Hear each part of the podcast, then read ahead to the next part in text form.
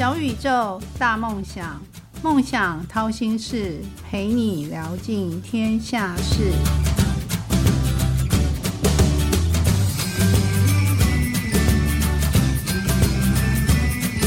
欢迎来到梦想掏心事小宇宙，小小问大大节目，我是主持人王小小。快过年喽！面对新的一年，听众朋友们是否期待日子越来越好呢？那是一定要的。但是面对考试，或者是有没有想要转职，或者想要买一张乐透，让自己突然瞬间，嗯，有一个很好的机会呢？那我今天，嗯，就是小小这边就在邀请到一位来宾，就是全球知名的命理大师。蔡尚基，蔡大师，他其实别号叫神仙哥哥，来到我节目中分享明年癸卯年他自己观察到一些趋吉避凶的一些方法，真的是只告诉小小的秘方哦，听众朋友一定要用心听。那请我们的蔡尚基蔡老师，神仙哥哥跟大家打招呼。各位听众朋友，大家好，小小好，我是今天的大大神仙哥哥蔡尚基老师。你在电视上看到那一个白头发，然后有。一口啊，台湾国语的腔，就是我本人。呃，我我刚刚小小跟那个神仙哥哥聊天，聊得超开心的。对，我很好奇哦，就是这么厉害，在业界这么厉害，嗯，我想知道你最怕什么东西？呃，如果说在我们现实生活里头了哈，啊，因为我们没有碰过狮子老虎，不知道狮子老虎有多恐怖、多可怕。那个那一些不谈，在我们的生活里头会去碰触到的，我最怕的就是会飞的蟑螂。蟑螂，它只要一起飞的时候哈，我就开始抖；然后它到处飞的时候，我就到处抖，因为我很怕被蟑螂栖息在我的身上。是，我就觉得那是一件非常恐怖的事情。很多女生也很怕蟑螂，也会看到蟑螂会尖叫，跳到椅子上。原来我们伟大的神仙哥哥也怕蟑螂，但是不飞的蟑螂我就不怕了。那蟑螂基本上都是会飞的。好，我又好奇了，小小是一个好奇宝宝。是。呃，我们节目中都会有一个固定的提问。那我今天的大大，你觉得自己像哪一种水果或哪一道菜？这个我也想了很久，想来想去，呃，就只有两个东西很适合：咖啡跟高山茶。因为咖啡跟茶它有一个共同特点，就是喝起来会先带苦，最后后坐力，喉咙会回甘。那我的人生就像。这样的一个过程，先苦后甘。因为我是出生在啊南部乡下嘉义东石海边，是一个很贫瘠的环境。贫瘠的环境就算了，更悲苦的就是我从小我自我懂事，知道家里的环境的时候就是负债。所以我从在小时候生产过程当中懂事的时候，我就知道啊家里经济很拮据，而且是负债的。那时候就很有金钱观念，那时候就立志啊想要赶快能够。进入到社会去赚钱工作，然后帮家里把债务还清。因为父母亲年纪总是比较大，总是要寄托在我们这种年轻一辈的，所以我就离乡背井，带着几套衣服，拎着一个父亲给我的零零七手提箱，里面装的两套新衣服，两套旧衣服，身上带着两千块的台币。那时候是啊，大概在民国七十二年来到台北，就将离乡背井来，然后从民国七十二年一直到现在。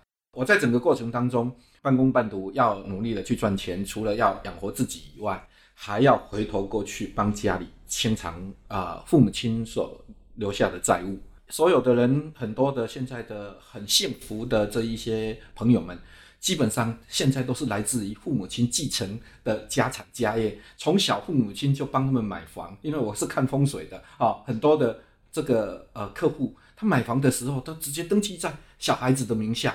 有时候回想自己的人生，哇，现在的孩子们，现在的青年朋友们，真的太幸福了。所以我的人生当中就是先苦后甘，想来想去，就只有茶跟咖啡好像比较雷同。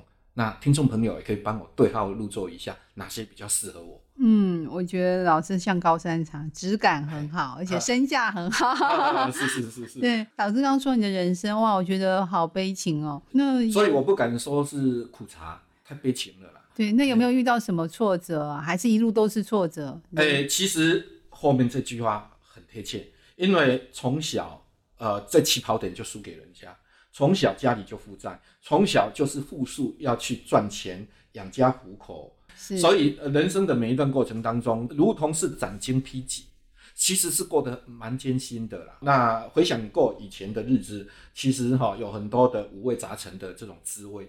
所以人生的过程当中，你只要经历了这个阶段，其实你就有抗压性。接着你后面所产生的所有的这一些不顺利的事情，包含我自己也是命理老师，研究命理啊，对人生的哲学哈，还有对于人生自己的未来啊，有着所谓的五行跟命理哲学易经的概念。所以很多的人生的一些可能觉得是障碍的事情。或者是一些不顺利或是挫折的事情，都把它当成是呃台湾话一句话就是“假阔动辄假破”。我觉得你把它当成小菜一碟是算什么？是啊，老师不要吃太多苦。我觉得就把它当成小菜好了。你每道小菜你都吃遍了，但是最后你才吃到很多的山珍海味啦。啊，是是是。对，那老师，那您。小时候记不记得你第一个志愿是什么？我的第一个志愿哈，呃，非常有印象，在国中一年级国文课的时候，第一篇的作文就是写我的志愿。好，那时候呃，我想到这个，我以后一定要当个军官，然后穿着雄赳赳、气昂昂的军服，这个肩膀上背着三条杠，就是上尉。好，那那一种呃威武雄壮，那是那时候的梦想。那时候就有一种。呃，崇拜这种军官呃挺拔的那种形象。嗯，那其实我更喜欢的、更兴趣的是我现在工作的命理风水啊，研究易经。呃，那时候会写我的志愿是写军官，可能它只是一个假象，可能是一个梦想。哎，梦想是一个假象，它并不符合我的呃实际。那后来我去走我的人生，走我的实际的路。所以我从出了社会之后开始工作的时候。我就是从事这个行业，一直到现在，我的行业呃从来没变过。但是有呃以前过程当中有许多的副业是加在里头，但是主业命理这个工作啊一直以来都是存在。那老师你是怎么进入命理这个行业啊？你从来好像都没有听你在节目中什么有聊过，是是怎么踏入命理这个行业？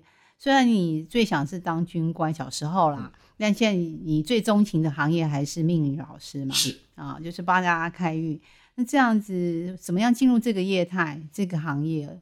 啊，这个行业最主要是因为我从小的环境，呃，我的祖父啊，我们叫阿公，嗯，他是从事跟宗教有相关的工作，那我从小就在他旁边耳濡目染。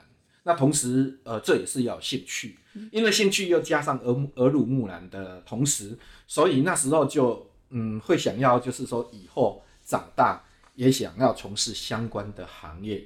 那因为阿公是从事宗教相关的工作，后来我来了台北的时候，呃，就另外在正式的拜师，然后学易经、命理、风水。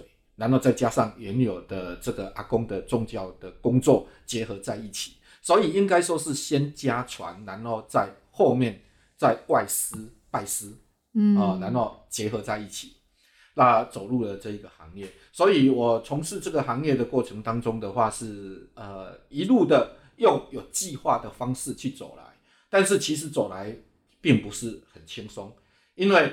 呃，我记得我从业的时候，哈，是大概在民国七十四年，那时候我才差不多是十六岁、十八岁。那有人会请老师吗？你太小了。这句话非常贴切，嗯，大家都会觉得你是一个小朋友，一个小孩子，嗯，那我要问你，我问我自己就好了，我懂得都比你还多，是啊，那就是人生的一个所谓挫折，好，但是那个挫折，我不觉得它是一个挫折，反而是激励我。那我刚刚我讲过了，我的人生我又。两个字叫做计划，有计划的去走它。所以我那时候想说，我要如何在十六、十八岁让人家信任我，找我请请我帮他算命。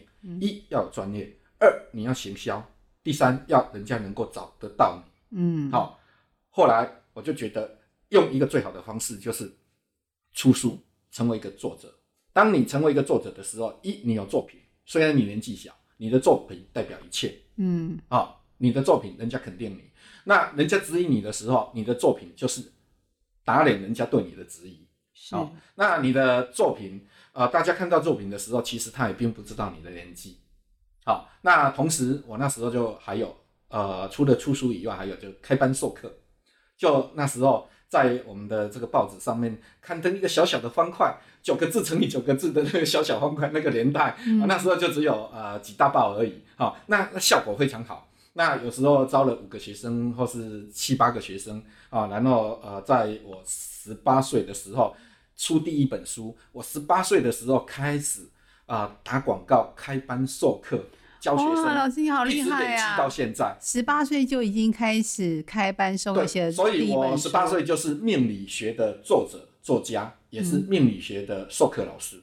小小应该去跟神仙哥哥学一套功夫回来。啊，那嗯、呃请教神仙哥哥，因为大家都叫你神仙哥哥这个是别号，我觉得我觉得在脸书上面是这个对，我觉得挺好的。是是自己有没有命理中你常会讲的话，常用到的术语？呃，常用到的术语，当然最常讲的就是性格决定命运啊、这个是西方哲学家荣格所说的话了哈、但是其实在，呃这个命理学它本身的学门逻辑，它就是性格决定命运。但是荣格所讲的就是后面这一段，应该要再往前推，往前推啊、性格决定命运，但是性格来自命格。命格就是用八字、紫微，从你的出生年月日时那一个与生俱来的那个时间点去架构去看你的呃命盘，命盘里头可以分析一个人的命格，命格决定一个人的性格，而因为有这样的性格而形成造就结束未来的人生命运。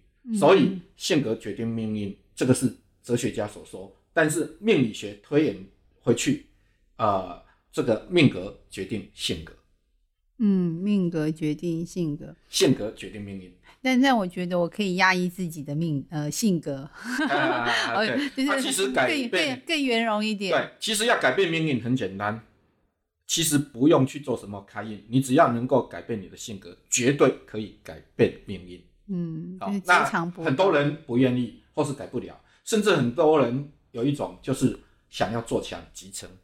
坐享其成就是想要不劳而获，嗯我不要改变我的命运，我不要付出所有的一切，我只需要得到好运，所以我去求很多的开运的方法。那他去做了，但是因为他的性格没有改，所以开运永远开不了。对啊，我常看好多朋友啊，身边身上带好多东西哦，是一一大串。那其实脾气还是跟以前一样的脾气，那我觉得也许没什么用，手带但满，但是带心安的，对，手带到没位置带换带脚，脚带到没位置带换带脖子，啊，整个叮叮咚咚的一堆，啊，就是要为求开运这样我们可能被很多人打哦，啊。因为大家说啊，你干嘛说带那些物品没什么用？如果脾气不改，其实有用，但是我们要知道，所有的开运物，它可能是一趴、两趴、三趴、五趴，最多十趴，但是我们不要错把五趴当一百趴。哦，这个地方的误解就会造成，就是说我用了某些开运物，我就会产生我的命运的改变，那是错的，因为它可能是五趴十趴，而且开运的力量是在推动一个呃你愿意去做的人的架构底下。所谓愿意去做，就是我愿意改变我的人生，我愿意改变我的个性，我愿意改错我错误的人生。所谓错误的人生，就是说，呃，我的个性错误，我的决断错误，我做事情的方法也都很错误，或是我平常做事都把情绪带到里头去，我的态度不对，这一些没有改，永远没有用。所以很多人会去整形，对不对？我都会说，当你在整形的时候，你的脑袋瓜要一起整一整。你 的脑袋瓜没整，你整了形之后，你赏心悦目会给你第一个机会，但是机会一来的时候，你的态度不对，那个机会马上门关起来，马上垮台。不可以死不认错啦。是，所以开运也要先开开骨子里头的东西，骨子里头的东西就是你的细胞，哎、先天所带来的，好，这个所谓的你的命格里头的宿命的一些现象要去改变。是小小的听众蛮多，是很多都是年轻朋友。那我们最近也要学测考试了，那很多年轻朋友在面对科系的选择跟职业生涯规划的时候，常常不知道选 A、选 B、选 C，那又常常在一个地方工作，又觉得不太适合自己，又换了一个地方，又换了一个科系等等都有可能。呃，神仙哥哥，你是不是可以建议说，我们怎么样找到配合我们说的命盘呐、是，就是紫薇啊，或者是八字啊，是不是比较容易找到适合自己的从事的工作，或者是呃生涯规划，可以给他们一些建议？好，我们这个有两个面向啊，好，一个面向就是，哎，你去找呃命理老师去帮你算八字、紫微命格，从命格里头去找到你人生适合的行业，你从你适合的行业去选相关科系，好、呃，才不会就是你所练的科系到最后不务正业，你只到拿一个文凭，那个文凭拿到了之后，你根本在社会上、在工作上根本是没有用的，那个等于是浪费你四年呃练书的时间。你怎么跟某个老板说什么拿一个文文凭去卖鸡排一样？但是或许他因为有经历过那一段去卖鸡排，他可以把鸡排卖得更好。行销的更好。对对对对，所以有一些隐情我们不知道的地方啊、呃不要先呃妄先妄做这个论断。嗯，那呃，这是第一个第一个面向，但是第一个面向啊、呃如果说假设啊，我可能不想去算命，或是我可能不相信算命等等，也是有这样的人口，或者就是说。我现在立即想要知道我适合什么，那我们就是第二个面向。第二个面向很简单，就是你从小到大过程当中，你对哪一些事情目光最锐利，就是你所看的人事物，哪一些事情你最能够看得最深入，你最有兴趣，然后你改百看不厌，然后甚至你不吃不喝如火如荼的，都对这件事情非常超感兴趣，想要去研究它、渗透它、知道它等等。那这个地方就是你的天分，你只要把这个兴趣找出来，等同你的天分，你去练你相关的这个科系，绝对是正确的。那我们要先选择就是什么？你这一生的志业大概会从事什么样的工作跟行业？从这个工作行业回头回来去选择你要练的科系，而不要让你在高中升大学，大学毕业之后用你的分数来决定你的科系，用你的科系来决定你未来的行业。那这样子你会面临到可能会做得不开心、不快乐，甚至会做不出什么名堂来，或者就是你会经常换工作，因为你对他没热情，你对他没态度，你对他没深度，你跟他没有内心里头的格局，你在这个行业绝对做不好。如果你发现你的人生呃练书考试并不是你的强项，那你不要一直要扒着，就是你要练高学历，要练高学府，要去练顶大，都不要。你应该要提早为你的人生做规划、做设计。你要从事什么行业？然后去走相关行业，因为现在有很多的学校、大学里头的科系，啊、往往都很注重专业科目。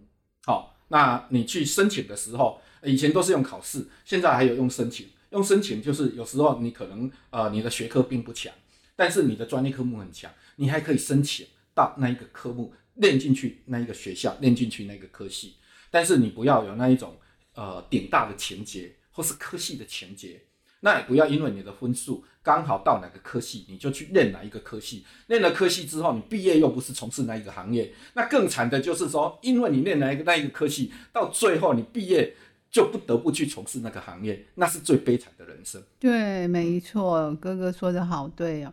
其实刚刚哥哥说到一个要，神仙哥哥说到一个要点，就是从最有兴趣，你学起来最轻松，真的就是掌握到自己的天分，从自己的天分去入手。那不知道自己天分，其实刚刚老师有指出一个，就是你觉得最有兴趣，做起来最开心，而且学起来最快的，是然后最容易呃进入这个领域的，就是你天命带来的天，分。没错，在选择人生，不要去看整个大环境。我一定要当医师，我一定要当司法官，我一定要当社会顶尖的那一种很高层次或是很高档的职位工作。有时候那一些并不是你的人生，不是你人生的路，不是我们就不要去碰。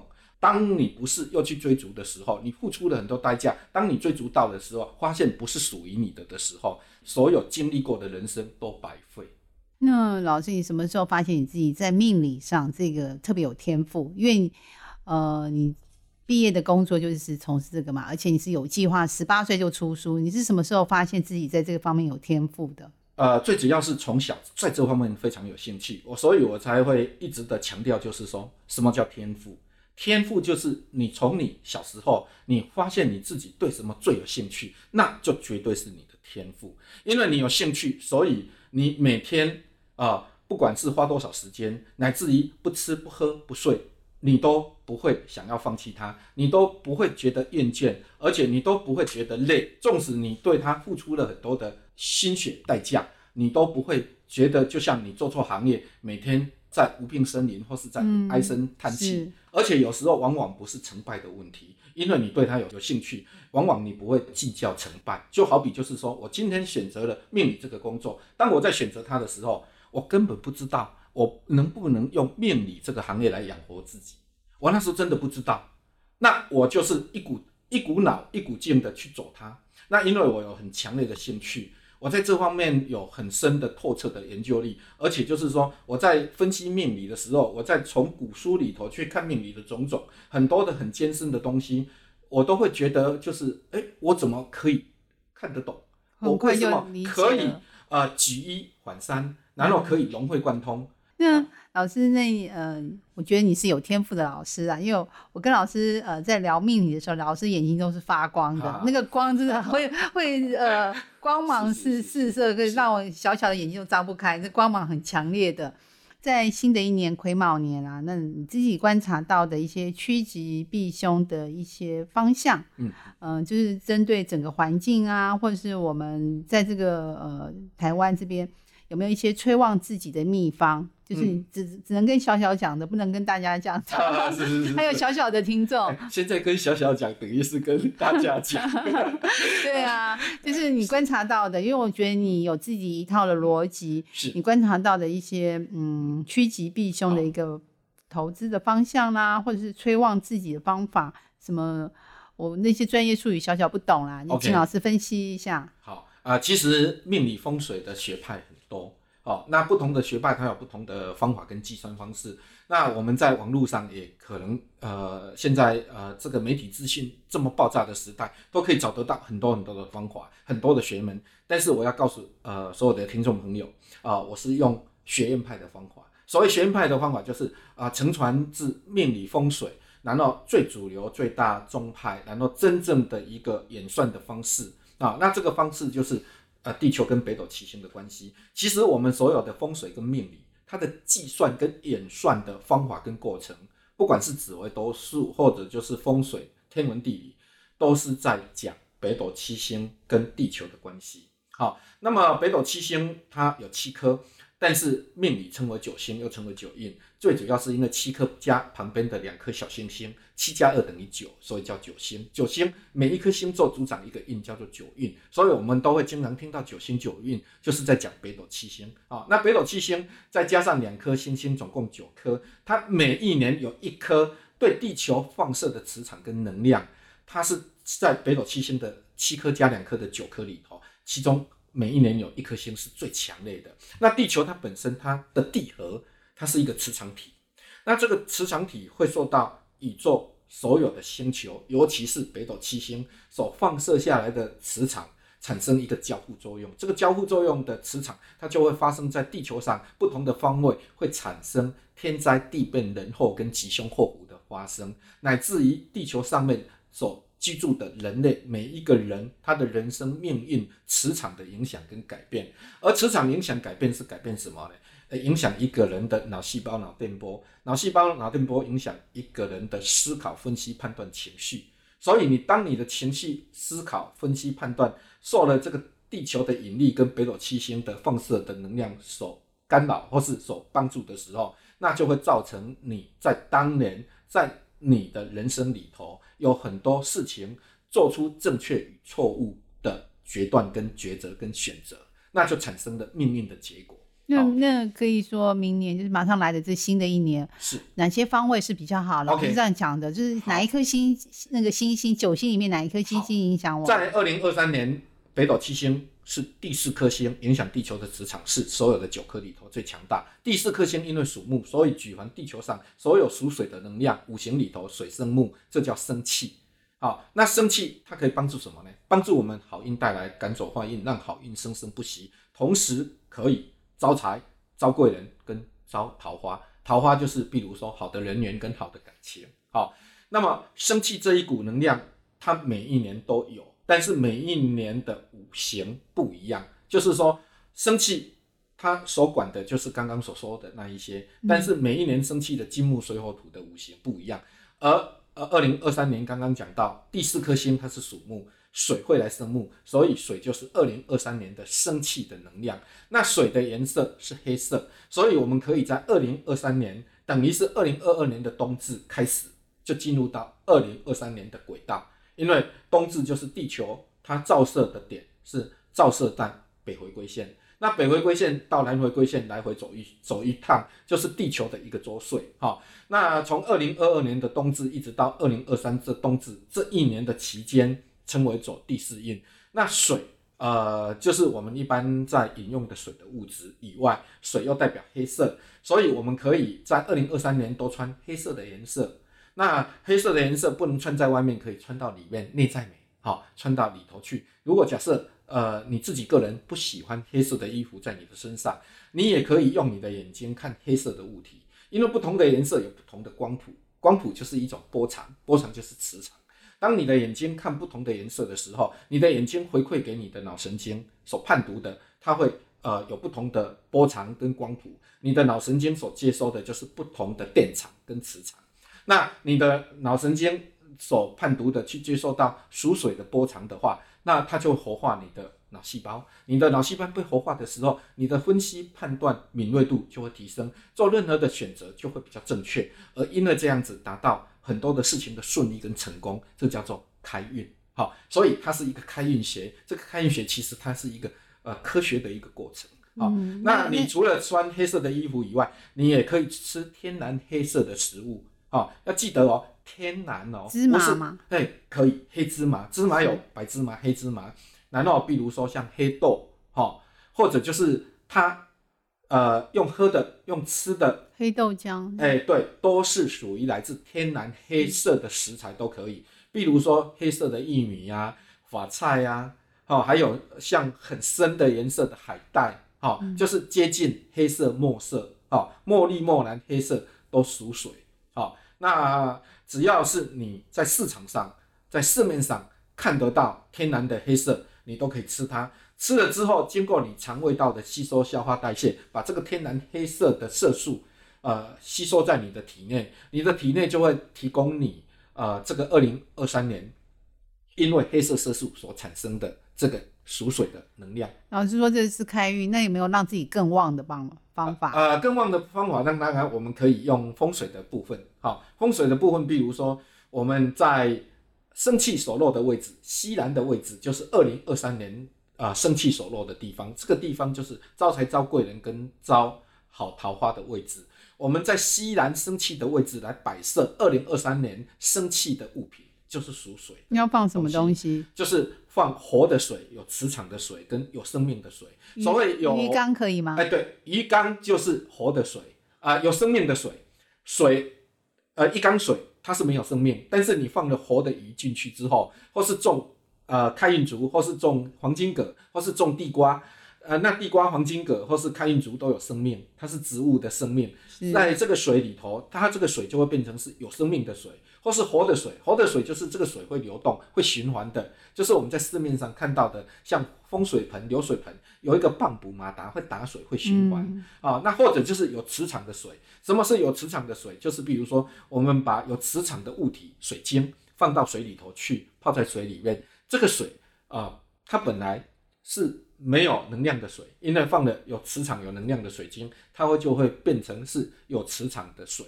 所以有磁场的水、活的水、有生命的水，它都可以把它摆在西南方。西南方是二零二三年生气、招财、招贵人、招桃花的位置，摆了会招财、招桃花水的能量上去，那它就会去让这个风水的磁场产生能量。而这个西南方要选哪里？就是我们家的客厅的面积的西南方，或是你自己睡觉房间面积的西南方。你如果是在职场上，那就是你自己。假设你是主管，你有办公间，你整个办公间的面积的西南方。你如果不是主管，一般职员，你只有一个小小办公桌，那你就是以办公桌的这个整个桌面的面积，用指南针、指北针、电子罗盘、手机里头都有 app，对不对啊？找出西南方的位置，然后把水。活的水，有能量的水，有磁呃磁场的水，把它摆在那个西南方，然后从二零二二年的冬至一直摆到二零二三年的冬至。哇，听众朋友学起来了吗？西南方要记住，黑色要记住。是，水的能量。那有没有不好的位置？呃，不好的位置，呃，提醒一下。从这个五行的能量，呃，有五黄煞跟煞气的位置。五黄煞，呃，按照二零二三年的演化计算，它就是落在西北方，所以西北方是五来五黄煞。那另外有两个煞气是落在西方跟东北方，所以在整个地球或是整个国家或是等整个区域或是整个县市里头啊，从大大到整个地球，小小到每个州、每个国家、每一个县市，只要是在西北五黄煞或是在西方东北这两个位的煞气，我们尽量少去碰它，少去那个地方。比如说你要出国去旅游，或是要出门去。哦，那尽量这几个地方尽量去避开它。好，那另外，呃，好的位置是在西南，我们也可以由由西南方去找自己的好运。比如我们刚刚呃有在讲到啊，乐透彩等等。好，对啊，是。我想过年嘛，大家总是会去买个刮刮乐。那我们一出门要走哪个方向？因为小小记得去年买了八张乐透，每张都中了。对，我这次我一直我一直想不起来我要往哪一个方向走。老师可以提醒，就是听众朋友，就是注意，我们一出门要往哪个方向买乐透特别容易中，刮刮乐特别容易中奖。其实答案刚刚讲了，二零二三年的生气就是招财的位置，招贵人，招桃桃桃好桃花就在西南方。所以这是怎么样去使用它呢？一就是你去找那个彩券行，它的门口的方向它是朝西南方的，这是第一。第二呢，以你自己住家为中心点，你用 Google 地图，嗯，看西南方的方向是往哪个地方去，你就往那个地方去找彩券行。好，那呃这个第呃第二点，好，那第三点呢，你就是。呃，西南方出去了之后，然后凭你的灵感看到了哪家彩建行，那你就进去那家彩建行买彩建，但是都离不开西南方。西南方以你自己的定点为中心，往西南方走。二就是刚刚说的，呃，找呃这个彩券行它的门口的方向。它是朝西南方，有没有数字？因为那像那个刮刮乐都会有很多数字，老板都叫你自己选。那有没有什么数字会特别灵验？好，我怕那个会抢购一空。呃，我们刚刚讲到二零二三年，呃，生气的五行是属水。好，那水除了颜色是黑色以外，它可以用易经转化成数目字，数目字就是一跟六。好，一跟六，听，赶快记起来哦。一跟六就是用一跟六为主轴。凭着你的灵灵感，把一跟六加进去，去组装你要买微呃这个乐透呃微利彩或是大乐透的刮刮乐啊，或是刮刮乐的号码，好，但是你就是以一跟六为灵感。但是我建议，不管你要买微利彩、大乐透或是刮刮乐，当你要去买之前，除了你有考虑到方位的问题，好，或是方向的问题，好，数字的问题以外。最好你就是要去买之前，先呃吃一下黑色的食物，因为黑色属水，是带财嘛。内在外在一起。对，或是穿个黑色的，哎，穿个黑色的衣服，好属水。或者就是说你要买的那个彩券，你要用现金去买嘛。你那个现金最好是先放在你自己睡觉房间。刚刚讲的西南方，生那个生气的位置，先把钱放在那个位置，去吸那个生气的磁场。这个钱就是钱。哇，这小 people 哎。对，这个就是带了生气的磁场，你再把那个现金拿到彩券行去买彩券。那你如果不知道用什么号码的话，你如果真的好运找上你，用电脑选号的一样会中。好，然后你要记得哦，你不要挨肚子饿的时候去买，也不要带着情绪去买。也不要心情郁闷的时候去买，千万不要。当你心情郁闷或是心情呃不快乐的时候，你千万不要去买啊这个呃大乐透、威力彩，甚至买彩券哦。那还有就是要去买之前，不管你有没有吃黑色的食物，最好是不要挨饿，要要肚子饱饱的啊。然后要有那种愉悦快乐的心情再去买。当下如果没有愉悦快乐的心情，千万不要花钱。去买，免得这买了之后不会中，浪费钱。哦，小小学了好多 paper，我现在要多领一些现金放到我的生气方。生气方，是啊。然后反正过年之之后一定会用到的。是。那我就把很多人的钱骗到我口袋来。啊，那这个钱就是钱母了哈，呃，放在西南方之后，这个钱除了拿来买威力彩、乐透彩或是买彩券以外，你也可以把这个钱哈拿来回存到你银行金流往来的那个户头。哇，真的哎，哎，比如说你那个户头是有在呃做股票哦，或是有生意往来，那个户头呃就是金钱进进出出，那么你就把钱这个钱母再存进去，那钱母就是要生钱的小孩嘛，哦，它会滚动你这个户头的好运，会提升它哦。那有没有？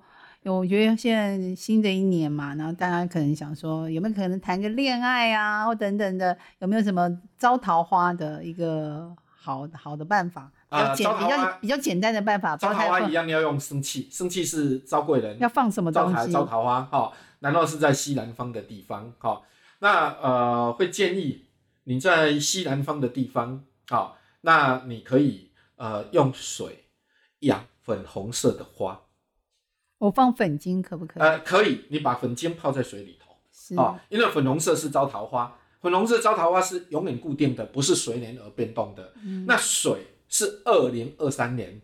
呃，生气招桃花的能量，嗯。那你把永远固定的粉红色水晶会招桃花的磁场的水晶体，嗯。放到二零二三年会招桃花的水里头去，摆在二零二三年西南位会招桃花的生气位这个地方，那会营造你二零二三年啊、提升你好人缘、好恋爱的好运。嗯，听听老师这样分析，好像每一年我们的旺生气方都不一样，所以听众们你要注意一件事情，明年同一时间要继续收听小小的节目。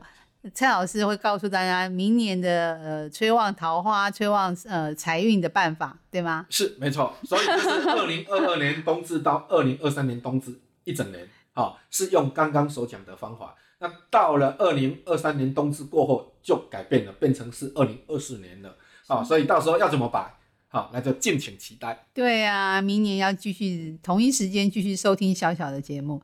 蔡老师，今天小小的大大，嗯，收获满满。你现在是你可不可以给小小的听众一句自己受用的话，一句叮咛，简单的一小句？啊，叮咛的话就是人生所有的过程当中，不管你相信不相信命理，你有没有去做任何的开运，总归任何人都离不开人生的成功。一开始一定要有机会，然后成功的最后那临门一脚一定要有运气。那这个机会到运气的过程当中，这个过程就是要靠你的努力。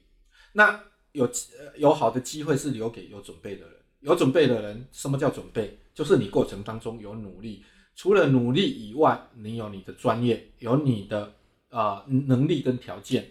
当你机会一来的时候，你的机会才不会白白浪费掉。当你如果没有准备的时候，机会一来，只是如同曙光一现，它可能稍纵即逝，所以你就没办法营造到最后那一个脚步。所以要记得，呃，永远要准备好自己，然后去迎接创造机会的来临。而迎接创造机会的来临，准备好，其实，呃，一句话说得很好，人要随时随地的去具备有可被利用的价值。你所谓可被利用的价值，就是人家需要你，呃，你的所有的一切是别人需要的，人家非你不可。只要是人家非你不可，你一定会有机会，你一定可以创造机会。那最后才靠那一个临门一脚的运气。那这个整个过程当中，啊、当然不任何人都离不开这个定义。好，所以呃，这个就是我跟所有的听众互相共同勉励嗯，是。所以其实老师刚刚教我们一些呃，在屋子里面的一些布局，其实是就是我们帮自己创造机会嘛。是那我们自己有机会，有那个运气，是所以听众朋友刚刚听的秘方要记起来，不要放弃这个机会。对，那同时我会把我们今天呃所教的这一些开运的方法，乃至于未来有许多许多的开运方法，我都会把它放在我的脸书上面。想要知道更多更多的开运，或是了解相关的信息啊，都可以上网去我的脸书上面去观看。好啊，嗯嗯，我记得是搜寻神仙哥哥就可以搜啊，寻到。对，就是用我的本名蔡尚基，或是外号神仙哥哥，都可以在脸书上找到我。好、是那我都是用蔡尚基，蔡尚基也是我出生的本名，一直到现在。对啊，你的名字取得太好了，给大家最好上等的机会。对，很快的，今天小宇宙小小问大大节目已经要进入尾声了。呃，谢谢蔡尚基老师，我今天小小的大大来到节目中的分享，欢迎听众们留言给小小，想要听哪位大大的分享，小小帮大家完成心愿。听众们还有什么梦想呢？